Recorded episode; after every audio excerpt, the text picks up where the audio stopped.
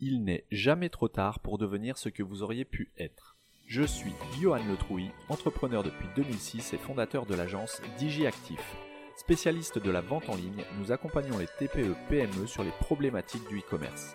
Marketing 301, c'est l'occasion pour moi de partager mes connaissances et d'aller à la rencontre des dirigeants français qui font la réussite de notre pays. J'échange avec eux et j'essaie de comprendre ce qui les a poussés à se dépasser pour en arriver là où ils en sont. Bonne écoute. Bonjour Olivier, euh, merci d'avoir répondu présent à, mon invitation. Euh, alors, est-ce que tu pourrais te présenter si, par, euh, par, hasard il y a des personnes qui, n'auraient jamais entendu parler de toi, ce dont je doute. est-ce que tu peux te présenter, nous, expliquer un petit peu qui tu es en quelques mots et, quel est ton parcours? Ok, eh bien écoute, je suis Olivier Dufay. je suis là depuis un certain temps dans le monde SEO à savoir euh, aller au moins 20 ans, je dirais, parce que j'ai démarré euh, quand j'ai découvert le web, euh, avant même d'avoir WebRank Info.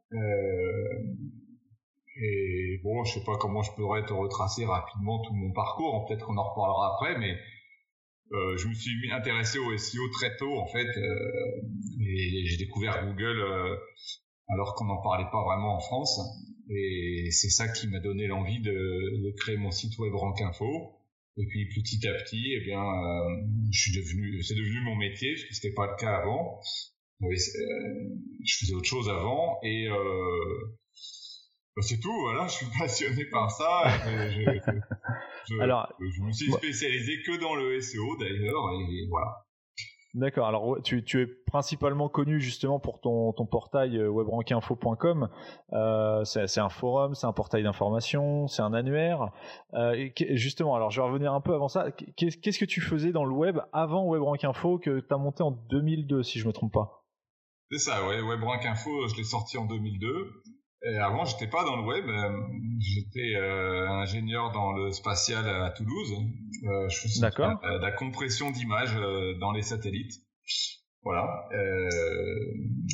et et qu'est-ce qui t'a fait basculer? Parce que ça ça n'a rien à voir. Non, ça n'a absolument rien à voir, non. bah écoute, moi j'ai un profil d'ingénieur et je me suis intéressé très vite à à essayer de comprendre comment. Bah déjà, je faisais mes petits sites en 96, 97. Voilà, ça m'a pas mal. Ah, vraiment le, le, tout début du web. Quoi. Le tout début et je découvrais tout, euh, bah, comme tout le monde, je pense à cette époque d'ailleurs.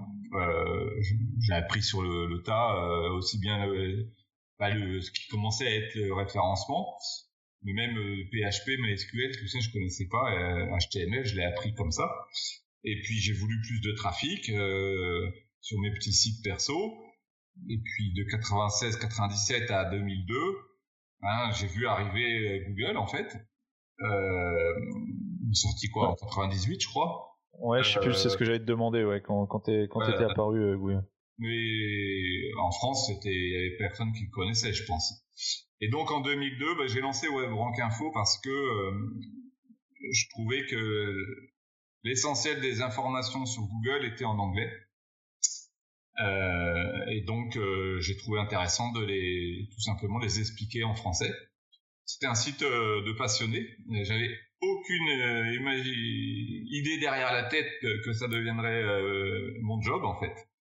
Et donc assez vite j'ai eu bah, du succès aussi bien dans le forum que des gens qui me demandaient des, déjà des prestations alors que j'en proposais pas. Donc je me suis, je me suis dit qu'il avait peut-être quelque chose à faire parce que ça me passionnait de plus en plus. Et puis, bah donc, en fait, j'ai ouvert euh, une activité euh, qui s'appelle WebRank Expert de consulting euh, en 2003. Dans la foulée, donc. À l'époque, c'était du portage salarial. Il n'y avait pas d'auto-entrepreneur. voilà, je fais quelques conférences, j'ai eu quelques premiers clients et bah, je commençais à mener donc deux journées en une. Hein, euh, et donc, euh, au bout de un ou deux ans comme ça, j'ai démissionné de mon job d'ingénieur. D'ailleurs, je me rappelle encore de mon, mon chef qui comprenait rien de rien de tout ça. Il, il s'inquiétait pour mon avenir. Il avait peur que je finisse sous les, sous les ponts, clairement. il m'a dit, mais on peut en vivre de ça? Je me rappelle de la phrase. Voilà. T'es toujours, toujours en contact avec lui ou pas par ah, Non, pas contact. Et puis, ben voilà. ensuite, j'ai fait des belles rencontres sur le sur le net et très tôt d'ailleurs des copains qui sont devenus mes associés parce qu'en fait, euh, j'ai deux activités, euh, enfin deux entreprises aujourd'hui. Euh, en fait, j'ai rencontré Fabien Finceriès et Antoine Chiarelli, qui sont mes associés de la deuxième boîte qui s'appelle Ranking Metrics. D'accord. En fait, ça, ça doit dater d'à peu près 2005. Et là, on s'est lancé dans la formation. Donc, j'ai fait de la formation et je continue d'en faire euh, depuis 2005. Donc, euh, formation SEO. Hein. Ouais, toujours SEO, ouais. Alors, comme il y a eu, euh, on a réussi à se faire une bonne place, et eh bien, après, on a trouvé d'autres formateurs pour d'autres thématiques, en fait. Donc, moi, j'ai continué la partie SEO, mais on a eu beaucoup de Google Analytics et puis aussi de AdWords, Google Ads. Ouais. Voilà. Et donc, euh, bah ça, c'est une grosse, euh, une grosse partie de l'activité de Rankimetrics. D'ailleurs, on est, enfin, je pense que je suis un de ceux qui ont, le formé le plus de monde au SEO ou pas loin. D'accord. D'accord, ok. J'en ai fait, euh, à une époque, c'était tous les mois. Euh, depuis 2006, euh, ça commence à faire pas mal, quoi. Voilà. Ouais, ouais, c'est clair. C'est clair, c'est clair. Et alors, ça, ça ressemblait à quoi le, le, le, SEO en 2002 Parce que là, on est en 2020, enfin 2021 bientôt. Ouais. Euh, ça, ça n'a plus rien à voir. Euh, quand tu dis qu'en 2002, 2003, on commençait à te demander des, des prestations, euh, c'était quel type de client et c'était quoi comme, euh, comme prestation qu'on te demandait? Et, et j'avais une autre question aussi, parce que tu disais justement, euh, ça, ça a commencé à, en 2002 quand tu as créé WebRank Info euh, tu as du trafic qui a commencé à arriver, mais il venait d'où ce trafic Puisque personne ne te connaissait à la base et personne ne connaissait Google, donc euh, comment tu captais ton trafic à cette époque-là? En fait, je pense quand même que Google euh, avait démarré sa progression, mais c'est vrai que c'était pas le, seul apporteur de trafic. Euh, si je parle du trafic, euh, justement référencement naturel, parce que bon, moi j'en ai, j'ai pu aussi en avoir euh, de, trafic de notoriété ou de, oui. de, de sites référents comme d'habitude, quoi. Il n'y avait pas vraiment de réseaux sociaux à l'époque. Hein. Oui, euh, bah, je sais pas, on, bossait sur les les comment euh, comment on appelle ça les ceux qui, le, le nom le moteur de recherche qui était là avant Bing parce que Microsoft a changé euh, trois quatre fois de nom euh, il nous apportait quand même un peu de trafic. C'était quoi euh, d'ailleurs avant Bing? Je me souviens plus. Ouais, t'avais Alta Vista mais ça c'était autre chose. Il y a eu euh, Live Search. Ouais je me souviens pas de Live Search. Avant MSN ouais MSN Search. Ah oui MSN ah oui exact. Oui, j'ai toujours une adresse en MSN d'ailleurs. Mais bon, euh, ça c'est clair c'était pas énorme. Hein. Euh, il y avait les annuaires aussi, euh, il y avait quelques annuaires qui faisaient un peu de trafic. Il y avait Yahoo, voilà. Mais ouais, donc c'était a, monté très vite hein, quand même hein, en, en, puissance quoi. Donc c'est ça qui a, qui a apporté rapidement le trafic. D'accord le forum aussi, euh, bizarrement, il n'y avait pas de forum à l'époque, ou en tout cas avec euh, où on pouvait avoir des comptes avec un profil et puis où, on revient régulièrement. Donc euh, il y avait abondance, bien sûr, abondance. Oui, Olivier Andrieux. Olivier Andrieux, il était, il est encore plus à couvrir l'actu. lui, il a toujours essayé de couvrir toute l'actu du search, donc tous les moteurs de recherche alors que moi, euh, je me suis un peu entêté sur Google. Bon, ben, on va dire que j'ai misé sur le bon cheval, mais je, je prenais pas tellement de temps sur les autres. Et puis, il n'avait pas de forum. D'autres à côté n'avaient pas de forum non plus. Donc, ben, moi, j'ai eu du succès euh, à l'époque avec ça. Aujourd'hui, c'est complètement changé parce que ben, les gens, euh, ils sont pas mal passés sur les réseaux sociaux parce qu'il y a eu aussi d'autres forums. Bon, mais à l'époque, le forum était euh, énorme. Il y avait un monde fou. Il y avait pas mal de, de disputes d'ailleurs, de prises de bec.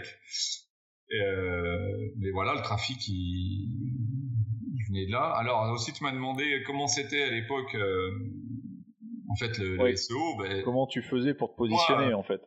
Sérieusement, c'était c'est comme euh, le Far West, euh, c'est comme euh, la ruée vers l'or, un Eldorado, puisque c'était vraiment une époque où tout était neuf. le trafic, il arrivait parce que les gens commencé à aller sur Google. Très peu de monde savait réellement comment ça fonctionnait. Et donc ceux qui connaissaient, ils avaient facilement du trafic, quoi. Et comment t'as appris toi justement, puisque personne connaissait, il a bien fallu euh, percer les mystères et savoir euh, qu'en faisant telle bah chose, ça permettait d'être mieux positionné.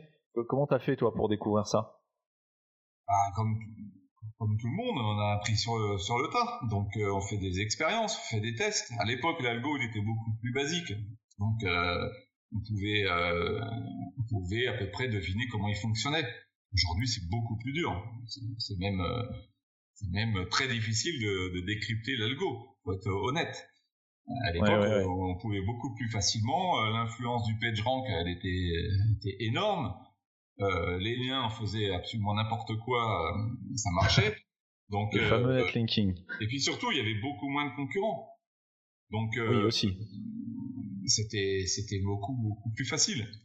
Et pour les parler des premiers qui me demandaient des prestations, euh, en fait, j'avais commencé à faire des, des petites conférences et euh, bah, c'est comme ça que j'ai eu les premiers clients en fait. Euh, ouais. Et je me rappelle la Massif d'ailleurs, un de mes premiers. ça, ouais, donc des beaux clients en plus. Ah ouais, très beaux clients. Ouais. Et euh, c'était l'horreur à l'époque parce que euh, avec un site fait à 100% en JavaScript et Google euh, crawlant 0% en JavaScript, si tu veux, il y avait une légère incompatibilité. Voilà, donc c'était un peu le, royaume des pages satellites et tout. C'était un peu, un peu bizarre. Mais après, moi, il se trouve que bah, comme j'ai réussi à me faire un nom avec WebRank Info, euh, bah, le but après, ça a été de continuer à le faire vivre. Donc j'ai rajouté pas mal de contenu. Je me suis tout de suite lancé, euh, enfin depuis le début, j'étais comme ça à donner du contenu gratuitement pour me, me faire connaître. Et en fait, euh, c'est comme ça que j'ai ensuite euh, bah, des demandes de Presta.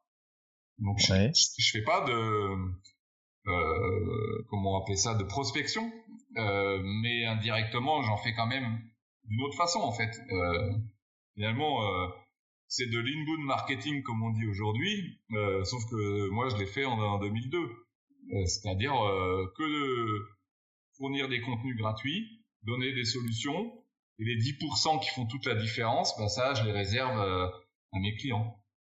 D'accord, oui. C'est comme ça que ça a pas mal marché et voilà. Et c'était quoi ta vision Est-ce que tu avais une vision déjà en 2002 quand, quand, quand tu as monté tout ça au, fil du temps D'abord en, en, doublon de ton activité, après parce que c'est pareil, quand tu as démissionné, euh, quand tu as quitté ton, ton emploi dans, dans le, domaine spatial, enfin tu, tu, gagnais ta, tu gagnais ta vie. Euh, sur le web, c'était un petit peu nouveau pour tout le monde. Est-ce que tout de suite tu es parti et tu t'es euh, t'es jeté un petit peu corps et âme là-dedans sans savoir si ça allait marcher ou tu, tu, avant de démissionner, tu commençais déjà à gagner un petit peu d'argent et, à pouvoir en vivre? Ouais, non, je, je gagnais déjà assez pour en vivre euh, en, en, portage salarial. D'accord, euh, oui. Alors que j'y passais euh, quelques heures par jour parce que parce que bah, j'ai pu avoir des, des, des, des super références clients à cette époque. Euh, mais je sais pas si les gens peuvent vraiment euh, réaliser à quel point euh, le web a changé et surtout que tout était à faire. Je, je prends vraiment l'exemple de euh, des gars qui sont allés dans le Far West, là, dans, dans, la rue et vers l'or, et puis ils découvrent des terrains, euh, et puis ils s'installent, et puis, et puis ils fleurissent. Voilà. Mais c'était ça. à dire quand t'as la Fnac qui te dit j'arrive pas à faire indexer mes fiches livres, et puis tu leur dis euh, en 5 minutes, euh, oui, je sais pourquoi. Voilà. Oui, c'est sûr que ça c'est des identifiants de session dans les pattes de, de, de, de Googlebot. Donc euh, il suffisait de repérer Googlebot et lui dire euh, bah, t'as pas de session quand c'est Google. Et puis euh, et puis c'est tout, ça marchait derrière et je les faisais décoller. Donc quand euh, vous imaginez qu'à l'époque j'ai eu Doctissimo pendant de longues années comme client et ouais. Euh, au tout début, euh, leur forum n'était pas indexé. les forums de Doctissimo. Donc, forcément, quand on fait indexer des, des, des, des, choses qui sont ensuite devenues des, dizaines de millions de pages, bah, ça fait un trafic absolument délirant. Euh, tout était comme ça en fait. Donc euh, voilà, j'ai réussi à travailler pour des, énormes sites et, où il y avait des leviers euh, de croissance euh, très faciles.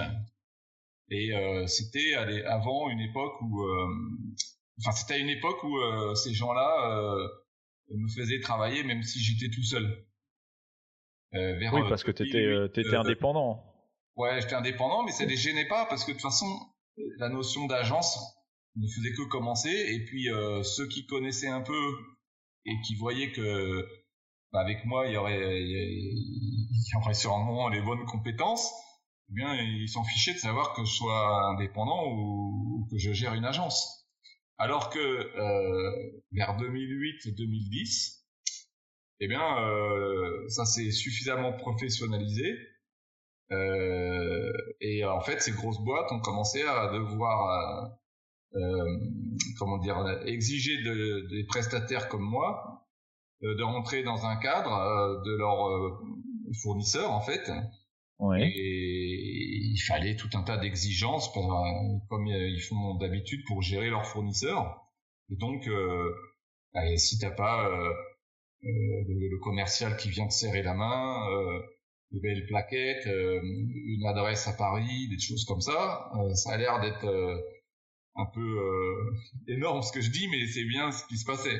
Et ça, ça a pas mal changé les choses. Donc, ça, c'était en 2008-2010, c'est ça, à peu près? Mais pendant de 2003 à 2010... oui, il n'y avait pas d'agence. C'était délirant le, les références clients que j'ai pu avoir, quoi. Alors que j'étais tout seul, ça me faisait assez bizarre et, du coup, passionnant quoi. Bah oui, je me doute, ouais, surtout de, de, travailler avec des grands comptes comme ça. Et, et du coup, ensuite, tu as fait le choix de passer en agence, t'es resté freelance, comment ça s'est passé non, justement Je suis resté freelance, euh, c'est juste que. Et, pourquoi justement t'as pas t'as pas développé euh, vers une agence euh, avec tes compétences? Ouais, j'avais pas envie d'avoir plein de salariés. Euh, D'accord, ok. J'en ai eu quelques-uns avec euh, avec Metrics. Moi, dans, ma petite, petite structure, j'en ai quand même eu un ou deux à un moment, mais euh, j'ai vu que c'était pas forcément euh, ce que je préférais.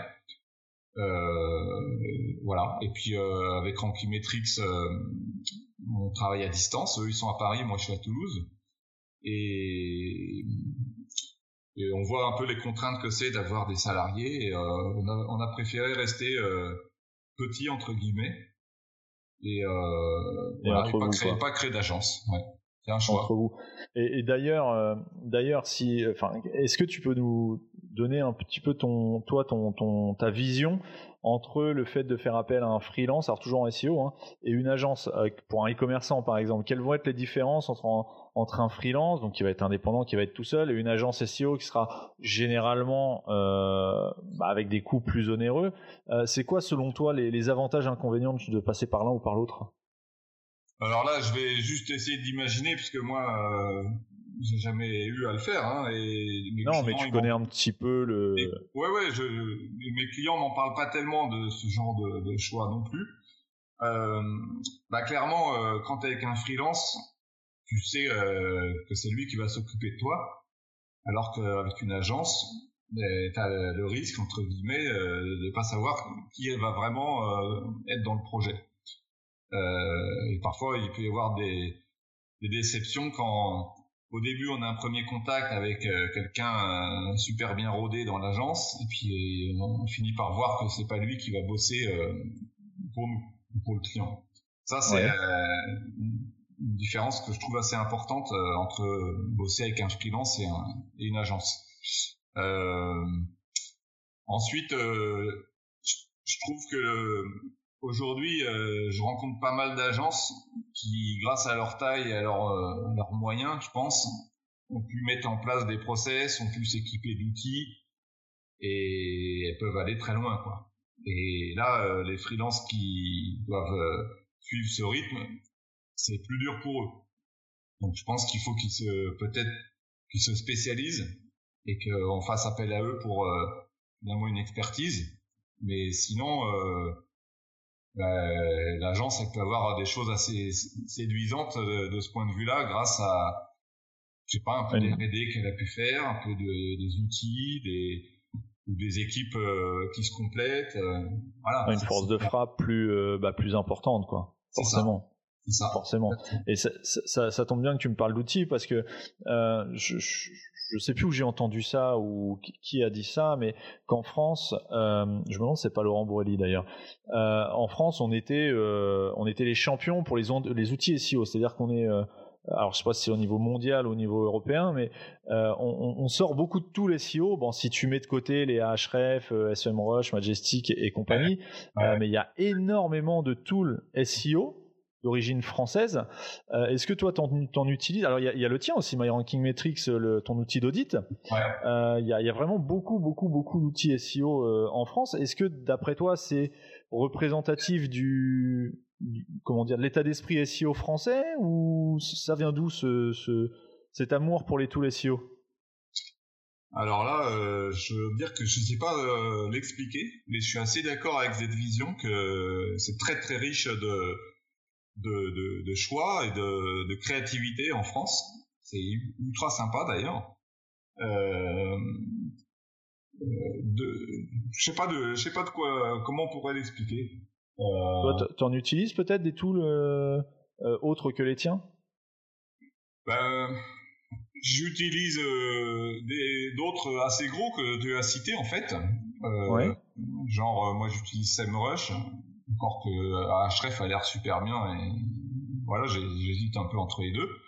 Euh, J'utilise Systrix aussi, qui est un peu moins connu mais qui est très très sympa. Euh, Systrix, il permet quoi Systrix Parce que je connais de nom mais je n'utilise bah, pas du tout. c'est ah, historiquement ils sont euh, ils sont beaucoup plus spécialisés sur l'analyse de la visibilité. Donc euh, toujours pareil, hein, ils ont des énormes bases de, de, de mots clés et puis ils interrogent Google euh, en, permanence, mais euh, ce qui est difficile pour ce genre d'outil, c'est de calculer une espèce d'indice de visibilité et pas euh, de juste dire telle position, enfin voilà, avoir une autre moyenne quoi. D'accord, oui, sur l'ensemble des positions et pas sur un mot clé quoi. Ouais.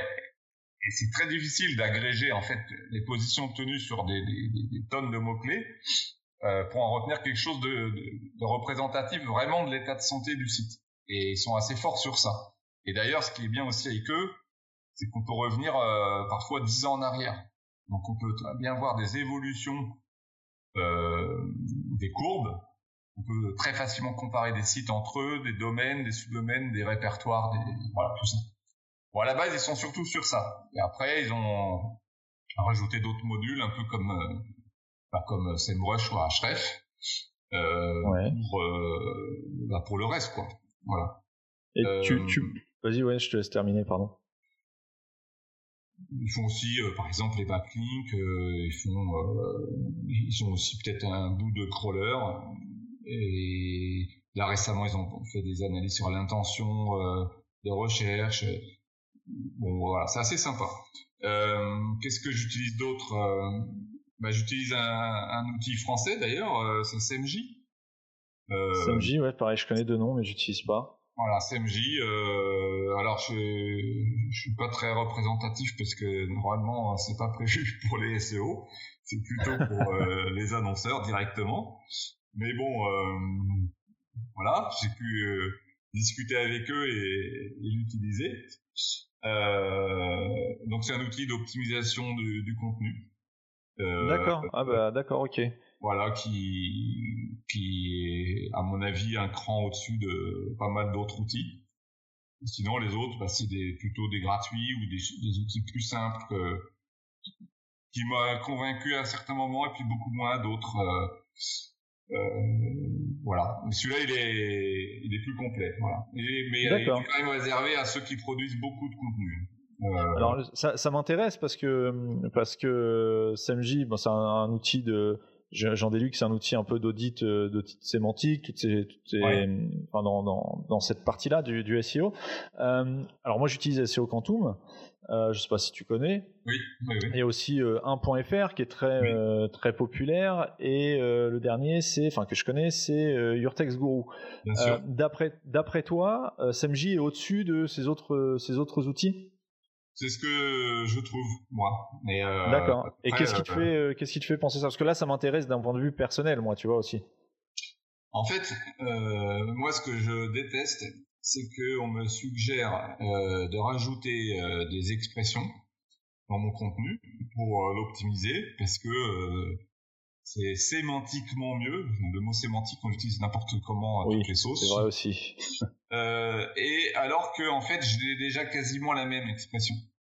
C'est-à-dire que c'est juste une légère variante, quoi. Ça peut être des formes des mots, ça peut être presque ou alors un synonyme, mais même des formes des mots, quoi. On rajoute, euh, on rajoute un article entre les mots principaux ou des choses comme ça, et je dis, mais c'est bon, ça sert à rien de me dire ça, j'ai déjà ça. Euh, L'outil l'a pas vu, que je l'ai, j'ai une légère euh, variante, mais ça me sert à rien de rajouter ça. Et je pense qu'ils sont trop, un point .fr par exemple, hein. je le trouve trop orienté euh, mots-clés. Alors qu'aujourd'hui, on c'est pas la première des choses. Euh, c'est pas sur ça qu'il faut réfléchir en premier, c'est plutôt des sujets. Oui, je suis d'accord. Ouais. Google essaye de passer. Ça fait quand même euh, presque dix ans hein, que Hummingbird est arrivé. Il essaye Google de comprendre euh, de, quoi on parle. Et certes, ça se traduit par des mots clés, ce qu'on appelle des mots clés, des expressions. Mais pour un sujet donné, euh, il peut peut-être y avoir dix façons de, de, de le décrire, dix expressions, dix, mots-clés, quoi, qui sont quasiment les mêmes. On, met, on oui. prend singulier, du pluriel, euh, un petit synonyme, euh, une forme, un infinitif, une autre, c'est un substantif, et puis, et puis voilà. Tu vois achat, acheter, et ça, tu le fais à toutes les sauces, tu le combines à un deuxième ou un troisième mot, et c'est pas que tu tournes en rond, mais tout ça, c'est la même chose. Et, et SMJ, c'est celui que j'ai trouvé qui, en général, parce que euh, dès qu'on rentre dans du trop euh, mots-clés de niche, ça marche moins bien, mais sur des mots-clés euh, à fort volume de recherche, ça marche très bien. Eh bien, il va plutôt essayer de te trouver les sujets que tu dois aborder dans ton contenu. Euh, mmh. Si c'est des gros sujets, bah, chacun pourrait d'ailleurs faire une page à part entière un peu à la, à la mode des, des, cocons. clusters ou des cocons. Ouais. Et, et que, et certes, au bout d'un moment, il finit par, euh, ce qu'il suggère, ça finit par être ce qu'on appelle des mots-clés, mais euh, on n'est pas focalisé sur ça. On est plus focalisé sur, euh, je dois aborder tel sous-sujet, tel sous-sujet, parce que, parce que ça montrera à Google que ma page, elle, elle est complète. Voilà. Et puis euh, ils ont aussi réussi à tout intégrer. Bon, d'autres le font euh, pas mal aussi. Hein. Par exemple, des, des, questions que posent les internautes. Euh, oui. Euh, voilà. Mais eux, ils essayent aussi. alors ça, j'aime bien ça. C'est une approche qui va jusqu'au bout. C'est-à-dire que tu relis ton compte Analytics ou Search Console et ouais tu dis euh, à telle date, euh, ça y est, j'ai mis en place l'optimisation éditoriale de ma page et euh, et c'est enregistré dans le logiciel. Et donc quand tu reviens plus tard, il peut te montrer comment a évolué ton trafic et tu vois sur une sur, un, sur une frise chronologique à quelle date tu avais fait l'optimisation. Et donc tu, il peut calculer aussi des pourcentages de est-ce que tu as gagné euh, ou perdu, j'en sais rien, du, du, du trafic. D'accord, oui. Euh, c'est une approche ROI en fait. Et ça, euh, pour moi, c'est largement la meilleure. Il euh, y a trop de gens encore aujourd'hui qui euh, jugent le référencement avec le positionnement sur quelques requêtes par page. Pour moi, c'est complètement débile. C'est pas comme ça qu'on doit faire. Au minimum, il faut regarder le, le trafic que génère la page et mieux euh, les conversions ou le chiffre d'affaires qu'elle génère. Et ça, tu le ouais, mets bien sûr. Mais ça, ça découle d'une, ça découle d'une position. Le trafic que tu vas générer, le chiffre d'affaires qui va, qui va découler du trafic. En fait, pour si savoir si, pas de position... ça a été rentable de faire, euh, d'utiliser telle ou telle ressource de temps, euh, d'argent, de ce que tu veux, tu as besoin d'avoir une approche ROI. Donc combien ça t'a coûté et combien ça t'a rapporté. Oui, bien sûr, bien sûr. Et donc, euh, pour convaincre un client ou un patron que ça a été une bonne idée d'y passer euh, 4 heures au lieu d'une heure d'habitude ou d'y passer euh, 500 euh, euros au lieu de 100, j'en sais rien, eh bien, euh, c'est lui montrer les résultats. Et si ce que tu lui montres, c'est des positionnements, ben, on s'en fout. Oui, ah bah, c'est sûr. On en a besoin, oui, mais c'est pas ça qui va. C'est pas la fin en soi, on est d'accord. Et quand c'est quand c'est ça, tu peux pas le vérifier dans l'outil. Tu es obligé de le faire par toi-même. Alors, comment tu fais quand tu as 100 pages de contenu, tu en as optimisé 9 à différentes dates Comment tu fais pour savoir ce que ça a donné sur chacune des 9 bah, complètement. Euh, traditionnellement, les SEO, ils montrent des, améliorations du positionnement. Mm-hmm. C'est pas la bonne approche. Donc ça, j'aimais bien que ce soit euh, intégré. Après, il y a une autre truc qui, moi, me concerne pas. Enfin, si, un petit peu. Euh, c'est que tu peux gérer toute une équipe de rédacteurs. Euh, voilà. Ça, c'est, D'accord, oui. Bon, voilà, ça, c'était pour CMJ. Euh, bon, bah, pendant longtemps, mais maintenant, c'est passé de mode. J'ai utilisé beaucoup d'outils d'analyse de backlink. Du temps de pingouin, des, pénalités manuelles. J'avais utilisé, euh, la gestique sûrement, À l'époque, c'était la Rolls pour moi, c'était des, des Autrichiens. Ça s'appelait Link Research Tools. Ils existent encore. Hein. D'accord. Ouais, c'était assez cher, mais euh, c'était de loin l'analyse des, des backlinks toxiques la plus évoluée que je connaisse. Bien mieux que ce que fait SMrush aujourd'hui, par exemple. Bon, aujourd'hui, ça, ça a beaucoup moins d'intérêt, hein, donc euh, j'en parle pas, je, je l'utilise plus. Euh, après, moi, j'utilise évidemment, comme tout le monde, euh, des tonnes et des tonnes d'extensions, euh, la plupart gratuites. Euh, Sur ton navigateur. Ouais, dans le navigateur, j'utilise. Euh, je me mets de plus en plus aussi à l'optimisation des données structurées. Voilà. Oui. Ouais, ça fait un moment qu'on en parle de ça aussi. Ouais. Donc là, je teste pas mal d'outils sur ça. Voilà. Euh... Est-ce que tu peux nous parler de ton outil euh, Alors c'est le, le tien, mais c'est aussi un, un, un, point de départ quand on veut euh, quand on veut euh, commencer une campagne SEO, euh, l'audit technique. Euh, donc pourquoi avoir développé ton propre outil alors qu'il existe des crawlers et tout ça? Comment comment ça t'est venu l'idée de de, de, de, de, développer ce, ce, ce crawler et ce, cet outil d'audit technique? Ouais, alors en fait, historiquement, en plus des, des euh, formations euh, chez Rankimetrix, ça nous arrivait d'avoir euh, des demandes de prestat qui étaient des audits assez costauds à l'époque. et donc, on avait commencé à se faire nos outils en interne pour gérer quelques clients premium.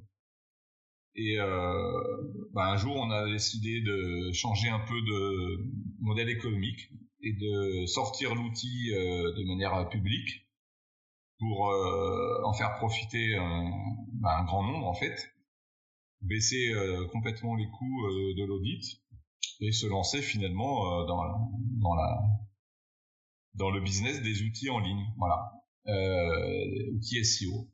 À l'époque, c'est sorti en 2014 déjà. Euh, ouais. faut comprendre que il n'y avait pas beaucoup de crawlers. Hein euh, Botify ou OnCrawl, qui sont les deux gros, euh, je pense, euh, en France, ils existaient à peine ou ils n'existaient pas. ils sont plus sur l'analyse de log, non? Plus maintenant. Particulièrement. Au début, ils ont okay, beaucoup sur ça. Euh, pour te dire que tu dis il y en a des crawlers, mais à l'époque, euh, non, il n'y en avait pas tant que ça. Oui, c'est ça, à l'époque, oui, oui. Parce que moi, j'utilise euh, aussi, alors j'utilise un peu ton outil. Euh, d'ailleurs, il me reste du crédit là à utiliser, mais j'utilise aussi Screaming Frog, qui est, qui est pas en ça, c'est différent, mais. Alors, bien sûr, moi, j'ai utilisé Screaming Frog depuis extrêmement longtemps et j'utilise encore. en fait, ce que j'ai remarqué, c'est que euh, ce qui coûte le plus finalement, euh, c'est le temps qu'on va faire, qu'on va passer pardon, pour manipuler les données récupérées par Screaming Frog. Oui, c'est sûr. faire parler les données finalement, pour, les, pour croiser en, entre elles des informations. par exemple, je sais pas, il, il t'analyse la profondeur des pages. Ok, ils te, font un histogramme et tout, mais euh, tu as pas forcément le croisement avec, euh, je sais pas moi, est-ce que la page elle est indexable ou pas?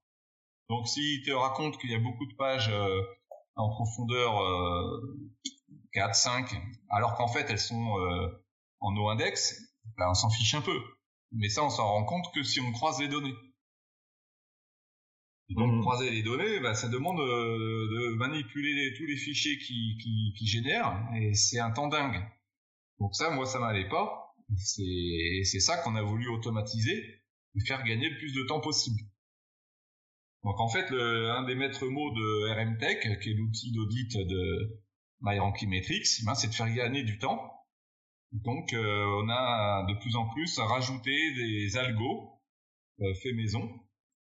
Euh, un des plus connus maintenant, c'est l'indice zombie. Oui, les fameux euh, zombies. Ouais voilà, au quality risk pour en fait gagner du temps.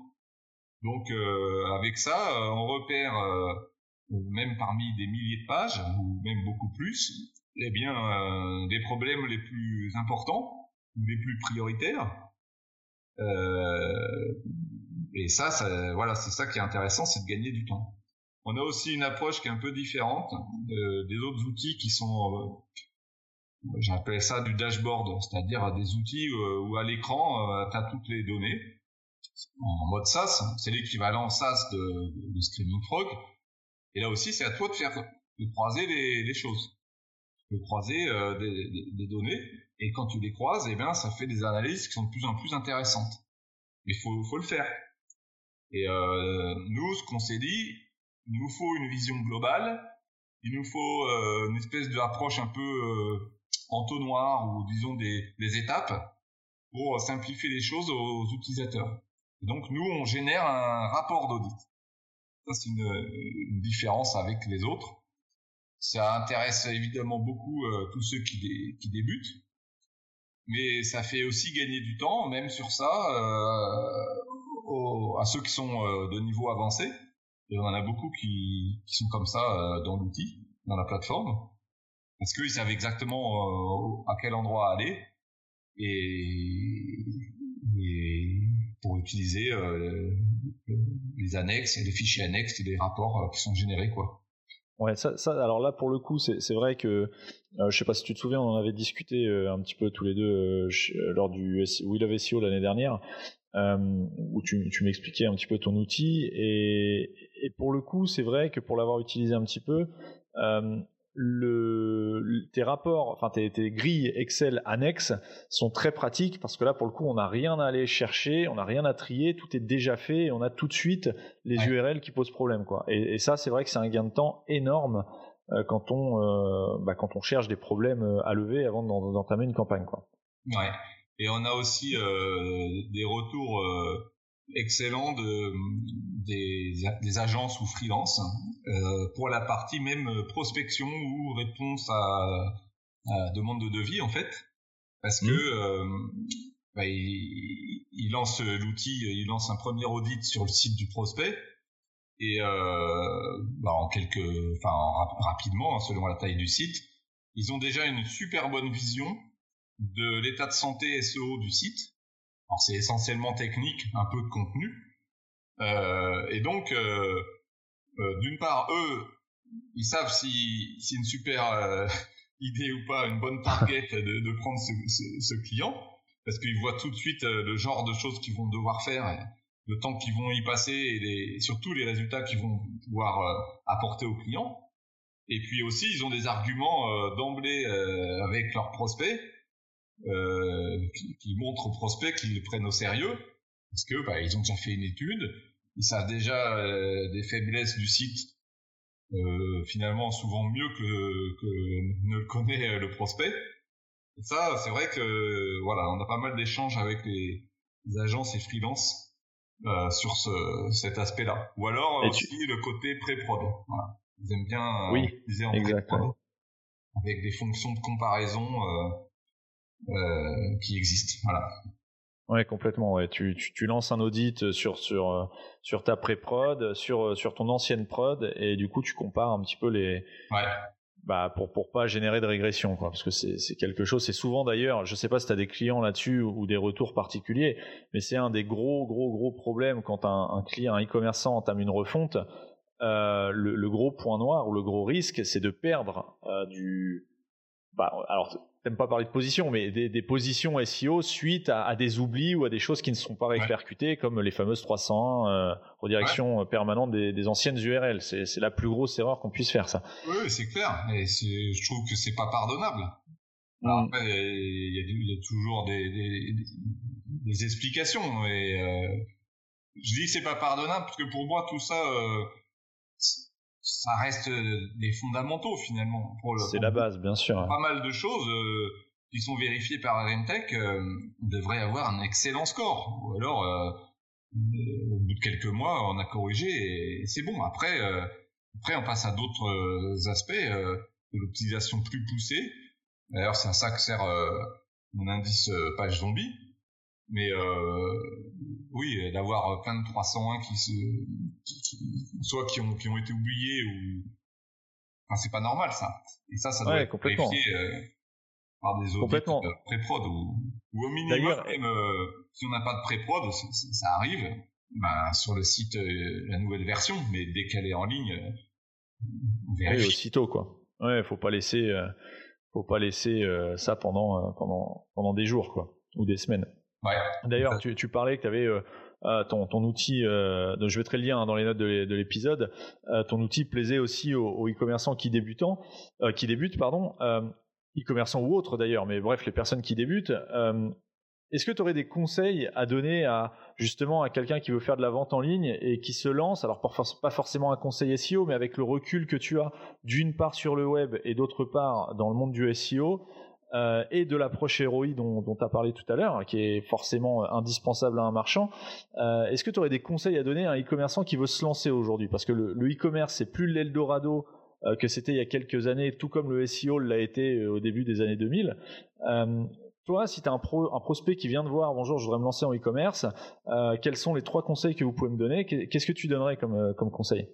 D'un point de vue global bah, il y en a un déjà qui est euh, pas seulement sur les e-commerçants, c'est que euh, il doit vraiment avoir aucun problème sur les fondamentaux techniques. Ça, euh, donc s'il y en a, bah, moi je préfère presque parce qu'au moins je sais que ça va faire progresser le site, mais normalement c'est de plus en plus rare. Euh, ensuite, pour spécialement les e-commerçants, je sais pas, je dirais que faut pas s'imaginer qu'on va euh, lancer euh, un site avec euh, des tonnes de produits et que plus j'ai de produits, plus je vais réussir. En fait, ce que je vois souvent avec ceux qui ont beaucoup de produits, et beaucoup, c'est très subjectif, hein, c'est que en fait, ça devient vite une excuse de leur part pour pas travailler à fond chaque fiche produit. Donc, on se retrouve avec des fiches produits qui sont bah, déjà vu 50 fois ailleurs, qui sont avec un contenu qui vient du fournisseur. Euh, et après, on se demande pourquoi ça, c'est pas en première page de Google. Ben, c'est normal. Il faut sortir un peu du lot, quoi. Et donc, moi, je conseille de faire moins euh, de produits, mais de d'y aller à fond. Et en fait, on vend des produits dont on, enfin, dont on est expert, on connaît le sujet on a des choses à raconter a priori sur ces fameux produits. Eh bien c'est dans les fiches produits qu'il faut le mettre. Il et, faut si... extrêmement détaillé quoi. Ok, et alors je rebondis juste là-dessus parce que ça c'est intéressant. Euh, dans le cas où tu as un e-commerçant qui a déjà, je sais pas, 1000 produits en ligne, euh, mais sur les 1000 produits, il en a euh, 900 qui sont, euh, qui sont pauvres, enfin des pages produits qui sont pauvres. Alors soit c'est le, les mêmes textes qu'il y a sur ses, le site de son fournisseur, de ses concurrents, ou pire, il n'y a pas de description et tout ça. Est-ce que tu conseillerais, toi, de, de mettre en no-index ces, ces, pages pauvres le temps de, de, de les construire correctement? Ou de les laisser comme ça euh, Est-ce que tu conseillerais de, de désindexer des pages pauvres? Alors, ça c'est vraiment au cœur du sujet de ce que j'ai appelé les pages zombies. Donc, euh, j'ai effectivement un peu une idée sur ça. Euh, c'est la dernière option. Les pages zombies, c'est des pages qui, bah, qui ont beaucoup de problèmes. Il y a des problèmes liés à elles-mêmes, intrinsèques. Donc, par exemple, très peu ouvrent en contenu, mais ça peut être aussi des problèmes techniques. Euh, elles sont un seul backlink, euh, elles sont en profondeur, je sais pas combien, des, tout un tas de choses comme ça. Euh, mais la dernière des solutions, c'est de dire euh, je la dégage ou je la désindexe. Parce que ça, c'est si on fait que ça, bah, ça va être très rare de progresser. Hein. Euh, Bon, en, en fait, euh, dans l'analyse des pages zombies, il faut voir que il y a deux points de vue. Il y a, il y a deux extrêmes, on va dire. Il y a les pages qui sont euh, catastrophiques et qui, en fait, plombent la qualité globale du site. Euh, là, ça peut m'arriver de dire je vais les désindexer. Euh, et à l'inverse, j'ai des pages qui, qui cartonnent bien. Et elles doivent m'aider à comprendre vers quoi je dois m'orienter. Et le fait que ce soit dispo dans chaque audit, bah, ça, ça, me permet de personnaliser les, conseils. Je vais dire, ah bah tiens, dans ton cas, t'as vu, euh, on peut segmenter, on peut dire, ah bah, les fiches produits qui marchent bien, c'est celles qui ont ce, qui sont comme ça. Et peut-être qu'il y a des raisons. On va essayer de s'en inspirer pour que euh, on applique les mêmes méthodes à d'autres fiches produits pour les faire progresser. En fait, euh, j'ai envie de dire chaque semaine, il faut bosser euh, des pages catastrophiques pour les sortir de, là où elles sont, c'est-à-dire euh, invisibles de Google, et arrêter de se, tra se traîner toutes ces pages-là sur son site, mais aussi bosser, améliorer encore des top pages, celles qui, qui doivent nous un peu nous faire vivre, on va dire. Euh, il faut les deux. Voilà, il faut euh, travailler en même temps des super pages qui peut-être avant étaient euh, des pages qu'on n'avait pas repérées comme ayant du potentiel. Moi, j'aime bien faire parler des chiffres, donc je, je repère les pages qui, euh, en fait, euh, ont du potentiel. Il leur manque euh, deux, trois optimisations et elles, passent un cap, quoi. Par exemple, euh, un jour, elles finissent enfin par aller de la page 2 à la page 1 et, et c'est là qu'elles se mettent enfin à faire du trafic. Voilà, donc euh, c'est rare, euh, pour répondre à ta question, euh, c'est rare que je dise qu'il faut de désindexer euh, les fiches produits. Après, ça peut dépendre des produits. Hein. Il y a des produits qui sont tellement basiques que on n'a rien à raconter sur eux, et que là, c'est peut-être une erreur d'avoir fait des fiches produits. Et dans ces cas-là, euh, on se concentre sur la catégorie. Mmh. Oui, bien sûr. Euh, je me rappelle, ça nous est arrivé en formation de donner l'exemple de quelqu'un qui vend, je sais pas moi, des crayons et des gommes euh, parmi plein d'autres choses. Hein. Bah, ouais. euh, faire une fiche produit sur une gomme, c'est quand même balèze, quoi. Et, ouais, surtout si tu as 100 gommes différentes. Voilà, et si j'ai 100 gommes différentes, je fais comment? Ben, Je dis, ben non, mais là, tu fais pas de fiche produit. C'est trop basique comme produit. Donc, tu fais une super page catégorie, peut-être qu'avec des filtres et tout pour choisir ce que tu veux. Tu as des boutons ajoutés au panier directement dans la page catégorie, et tu bosses ta page catégorie. Et pas une fiche produit.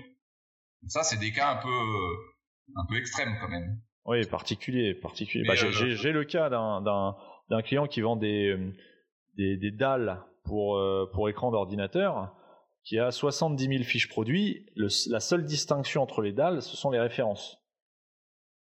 Donc forcément, dans ce cas-là, euh, on va plutôt travailler, comme tu le dis, les, les pages catégories et pas les, les, les fiches produits en elles-mêmes. Quoi.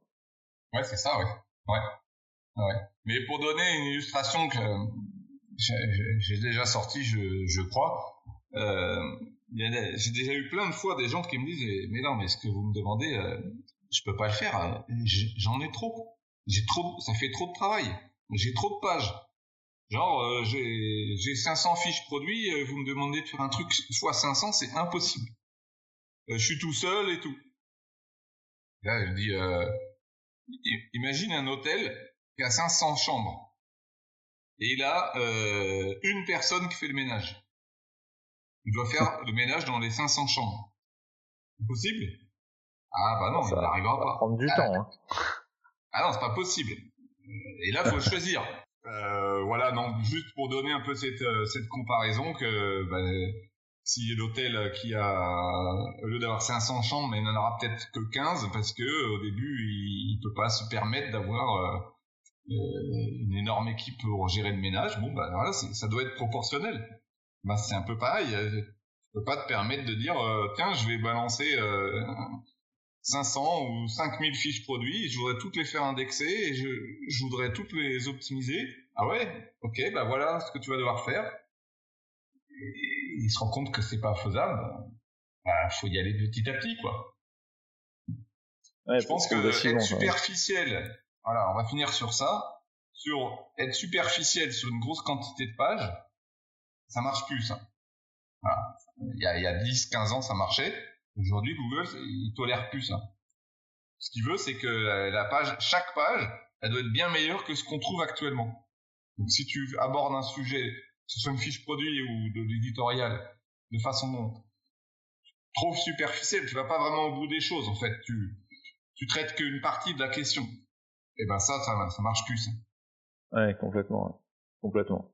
Ouais, non, c'est intéressant et puis ça, ça, ça montre bien qu'il, bah, enfin comme beaucoup dans beaucoup de domaines, il faut privilégier la, la qualité plutôt que la quantité. Alors qu'en SEO, euh, il y a une dizaine d'années, l'inverse fonctionnait beaucoup mieux. Aujourd'hui, ça fonctionne quasiment plus. Donc, euh, donc bien. Juste avant de clôturer, j'ai une dernière question euh, à, à, te poser euh, pour pour continuer là sur, sur ta lancée. Euh, donc toi, tu es, très orienté, euh, en tout cas via ton, ton outil, c'est très sur la technique. Euh, on parle souvent des trois piliers de ces techniques, éditorial et popularité, donc les liens. D'après toi, est-ce que les trois, les trois piliers ont, sont, à, permettre d'apporter un, des performances et des, des, des, performances équivalentes? Ou est-ce que d'après toi le, le, technique est un peu moins important que le que l'éditorial, donc le contenu, et qui lui-même est un peu moins important que les liens ou l'inverse. quelle est ta vision là-dessus? Alors, euh, déjà, ça, dépend des, sites.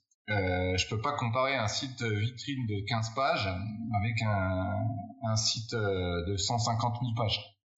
Euh, sur l'énorme site, par exemple, l'aspect technique, il est énorme et on peut avoir des gains en SEO euh, très forts avec des optimisations techniques. Euh, ce sera pas du tout le cas sur un, site qui fait qui fait 10-15 pages. Euh, donc euh, ça c'est selon la taille du site notamment. Ensuite, j'ai envie de dire les fondamentaux techniques, personne ne peut avoir d'excuses à ne pas les, traiter quoi, parce que c'est vraiment, j'appelle ça les fondamentaux quoi. C'est pas excusable de ne pas les travailler quoi. Après, euh, je suis pas tout à fait d'accord sur euh, le résumé pour dire que le troisième pilier c'est les liens. À mon avis, ça, ça a un peu évolué et ça va au-delà juste des liens. Et euh, par exemple, moi, je parle pas mal de branding. Mmh. Euh, je pense que dans l'algo de Google, euh, il y a quelque chose qui qui est en rapport avec ça. Quand Google essaye de comprendre quel est le nom euh, du site, soit une marque déposée ou pas, on s'en fiche, et va voir si euh, cette marque euh, ou ce nom est, est connu euh, sur le web. Est-ce qu'il est connu des internautes? Est-ce qu'il est utilisé par les internautes, par exemple, dans leur recherche sur Google? Et si c'est le cas, eh bien, c'est hyper favorable au site. Et si en plus, si au lieu d'utiliser uniquement le nom eh bien, euh, les, internautes se mettent à chercher dans Google la marque et un mot-clé, eh bien, c'est une trace pour, c'est une info pour un bon signal, ouais. Que euh, cette marque, euh, ce site, euh, eh bien, il est censé être une bonne réponse pertinente pour tel genre de requête. je sais pas, je vais donner un exemple.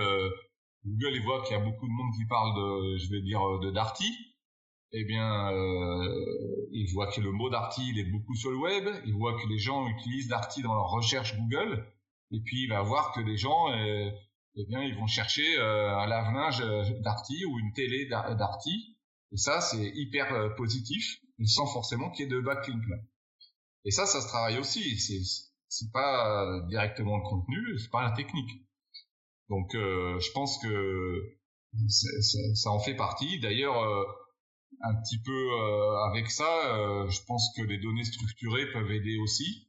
Je parle pas seulement des données structurées qui génèrent des des rich snippets, des, des données structurées euh, on va, on va, vraiment un cran plus loin. Euh, on nous donne pas mal d'informations euh, euh, sémantiques là pour le coup à, à Google. Et puis il y a aussi l'expérience utilisateur euh, ou la satisfaction utilisateur. Je sais pas trop comment le caser, mais pour moi ça touche à tout peut-être. Ça touche aux trois C'est un peu autour des mhm. trois quoi, ou autour de la technique et autour du contenu mais euh, il est évident que Google arrive à mesurer des choses, même s'ils aiment pas tellement le dire, euh, qui tournent autour de ça. Et moi, ça m'est déjà arrivé de voir un site qui périclitait en SEO, euh, alors qu'avant il était très bon. Et en fait, la seule chose que j'avais trouvé, euh, c'est que son design et son, son expérience utilisateur étaient devenue euh, très très mauvaise par rapport aux concurrents. Et en fait, mm. c'était ça qui était le, le, principal problème du site. Donc ça aussi, ça se travaille. Donc les, les fameux trois piliers dont on parle depuis euh, 15 ans, ben, ils ont un, un peu évolué, je pense. Donc, de euh, moins en moins vrai, quoi. Ouais, et, et, et pour parler des liens, évidemment, euh, c'est absolument incontournable, surtout pour un site qui, qui, qui démarre et qui a besoin de prouver à Google qu'il faut compter sur lui. Donc là, on a absolument besoin de, de ça. Mais j'ai déjà vu aussi, alors peut-être c'est dans des, peut-être pour des requêtes un peu moins concurrentielles, mais quoique, c'est que par euh, l'exhaustivité des contenus, le fait d'avoir des contenus très riches et euh, qui répondent exactement à l'intention utilisateur, ben, on arrive à des résultats extraordinaires euh, avec finalement peu de backlinks. Et ça, je pense que c'est aussi une évolution lente depuis à peu près 5 ans voilà. Donc je dis pas que les backlinks servent à rien, mais euh, il y a d'autres choses qui se rajoutent autour. Je parlais du branding, je parlais de l'UX, je parlais de évidemment même euh, la puissance des, bons contenus bien travaillés. Voilà, donc on n'a pas forcément besoin de passer son temps à, acheter des liens. Faire des liens, oui, ou à acheter des liens, ouais, c'est sûr. Ouais, ce qu'il faut, ce faut en retenir, c'est surtout que maintenant, euh, le SEO est, juste une partie d'une stratégie globale de bah, de communication. Euh, et il s'agit plus simplement d'avoir un site rapide avec euh, des textes optimisés et des liens qui pointent vers ces textes optimisés. Il faut effectivement travailler le branding, euh, créer un écosystème peut-être autour de sa marque pour que Google bah, bah, voit qu'il se passe quelque chose autour de, de cette marque-là. Quoi. Donc c'est beaucoup plus complet et, et, complexe aussi du coup parce que ça, ça démultiplie les actions à, à mettre en place en fonction de la thématique et du site évidemment. Ouais. Bah, écoute, euh, Olivier, je te remercie. Où est-ce qu'on peut te retrouver si on veut te contacter sur, sur Internet? Alors je suis euh, pas mal sur euh, LinkedIn. Voilà, donc vous me trouverez très facilement. Et sur Twitter. Twitter aussi. C'est les deux réseaux où je suis le plus. Twitter, je l'utilise encore pour de la veille. Donc, euh, voilà, mais je suis facile à, trouver et à, et à, rentrer en contact. Mais euh, de plus en plus, j'utilise LinkedIn. Je le trouve très adapté au monde, au monde professionnel. Ouais, complètement. on a à faire et, et puis euh, les échanges sont, sont assez sympas. Voilà. Complètement. Bah écoute, je te remercie pour euh, quelque chose à ajouter, non peut-être avant qu'on clôture? Bah, écoute, euh, moi je te remercie de m'avoir invité et puis d'avoir. Ah bah avec grand plaisir. On a pris euh, tout le temps qu'il fallait, c'était sympa. Je te remercie. Merci, euh, merci beaucoup pour ton temps et puis bah à bientôt au détour d'un salon ou, ou, sur internet, sur LinkedIn ou ailleurs. Ok. À bientôt, Olivier. Ouais, salut. Si vous avez apprécié cet épisode, pensez à le partager autour de vous, que ce soit sur les réseaux sociaux comme Facebook ou LinkedIn, ou tout simplement en conseillant l'écoute du podcast Marketing 301 à vos proches. Sur ce, je vous laisse méditer sur tout ce qui a été dit et je vous donne rendez-vous très bientôt pour un nouvel épisode de Marketing 301.